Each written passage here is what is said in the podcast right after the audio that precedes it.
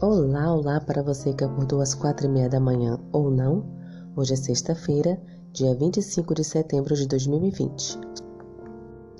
Aqueles a cujo cargo se encontram os interesses espirituais da Igreja devem formular planos e encontrar meios pelos quais se dê a todos os seus membros alguma oportunidade de fazer uma par na obra de Deus. Nem sempre isso foi feito em tempos passados. Não foram bem definidos nem executados os planos para empregar os talentos de cada um em serviço ativo. Poucos estão percebendo quanto se tem perdido por causa disso. A salvação de pecadores requer esforço intenso e pessoal. Temos de levar-lhes a palavra de vida, não esperando que eles venham a nós. Oh, pudesse eu falar palavras capazes de despertar homens e mulheres para a ação diligente. Achamos-nos no limiar do mundo eterno. Não temos tempo a perder. Cada momento é excessivamente precioso para ser devotado à satisfação própria. Quem buscará a Deus sinceramente, dele obtendo força e graça para se conduzir como seu fiel obreiro no campo missionário.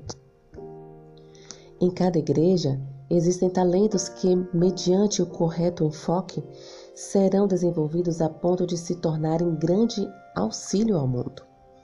O que agora se necessita para a edificação de nossas igrejas é do aprazível trabalho de obreiros sábios para discernir e desenvolver talentos na igreja. Talentos que possam ser preparados para o uso do Mestre. Perguntas para consideração.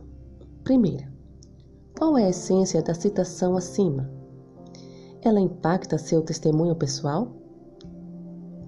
Segunda, como o amor verdadeiro se manifesta? Quais são as falsas formas de amor?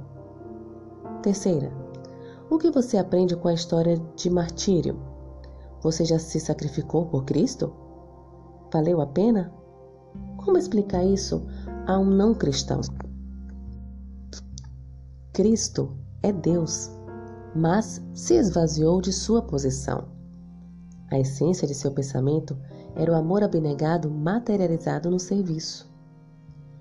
Os dois discípulos sentiram o chamado para um propósito superior, pois Jesus lhes disse que faria deles pescadores de homens. Porque Cristo chamou um cobrador de impostos para segui-lo. Ele não considerou a condição dele mas viu aquilo que Mateus podia se tornar. Paulo disse que completou a carreira. Ele pregou com intrepidez a todos. Tu me amas? Pedro respondeu que sim. Ele havia negado Jesus três vezes e pôde declarar seu amor três vezes. O amor como ação. Cristo deu a vida por nós e devemos dar a vida pelos semelhantes. Que o Senhor te abençoe. Um bom dia.